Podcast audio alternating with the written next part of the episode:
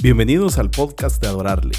No olvides que puedes seguirnos en nuestras redes sociales, Facebook, Instagram y YouTube, buscándonos como Adorarle GT. En la medida que leemos Lucas capítulo 7, versos 11 al 17, te voy a invitar a que poco a poco vayas imaginando la situación en la que Jesús se encontraba. Jesús tiene un encuentro con una mujer que es conocida como la viuda de Naín. Vamos a responder preguntas como ¿por qué se detuvo a ministrar a esta persona? ¿O cómo sabía que esta era una buena oportunidad para avanzar en el reino? No te pierdas los siguientes episodios porque vamos a conocer un poco más acerca de Jesús, un profeta entre nosotros. Si lees de vuelta Lucas 7, 11 al 17, que es el pasaje sobre la viuda de Naín, te van a surgir preguntas como por qué era tan trágica la situación de ella. ¿Qué significaba para una mujer ser viuda en los tiempos de Cristo? Mientras leía y meditaba en este pasaje, al buscar en el diccionario el significado de la palabra compasión, en el diccionario de la Real Academia Española, lo define como un sentimiento de conmiseración, pena o lástima hacia quienes sufren calamidades o desgracias. Una de las tristes características del deterioro de nuestra humanidad es que las aflicciones de los demás no perturban para nada nuestro corazón. Hemos permitido que la excesiva comercialización de las desgracias de otros por parte de los medios de comunicación haya creado en nosotros una insensibilidad frente al sufrimiento de las demás personas. Al observar a Cristo en la escena de la viuda de Naín, percibimos que hemos perdido uno de los atributos con los que fuimos creados, la capacidad de hacernos uno con el que está pasando un duro momento en la vida. Y no cabe duda de que la situación que afrontaba la viuda era muy dura. No sabemos hace cuánto tiempo había perdido a su cónyuge, pero sin duda esa pérdida había presentado un duro golpe para la vida de ella. A este revés tan duro, se le sumaba ahora la muerte de su único hijo, en quien seguramente se había apoyado luego de enviudar.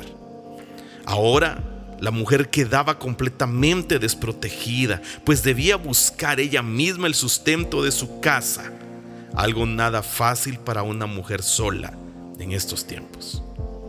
Cuando el Señor vio el cortejo fúnebre sintió compasión por ella, es decir, su congoja también se convirtió en la congoja de Él. Seguramente veía más allá de este momento hacia lo que le esperaba a la mujer una vez concluida la sepultura de su único hijo. Lo que es notorio de la compasión, sin embargo, es que no espera a que el afligido pida socorro. Más bien, tomando la iniciativa, se adelanta y busca la forma de llevar alivio a la vida del otro.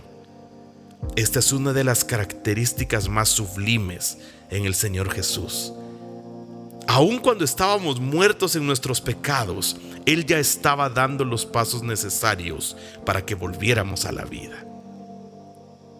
¿Por qué Jesús le exhortó a no llorar? Es lo mismo que le pidió el ángel a las mujeres en la tumba, aunque llorar parecería ser la actitud más normal del mundo en esta situación. Seguramente Cristo la animó a ello, porque él sabía que había esperanza para la situación. Las lágrimas son apropiadas cuando no queda ninguna posibilidad de salir adelante.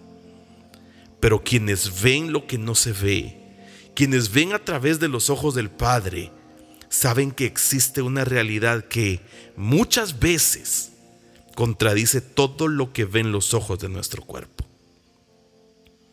Al observar que su compasión lo llevó a entregar al hijo a la madre, lo más valioso para ese joven en este momento era estar al lado de su madre y en esa dirección lo orientó.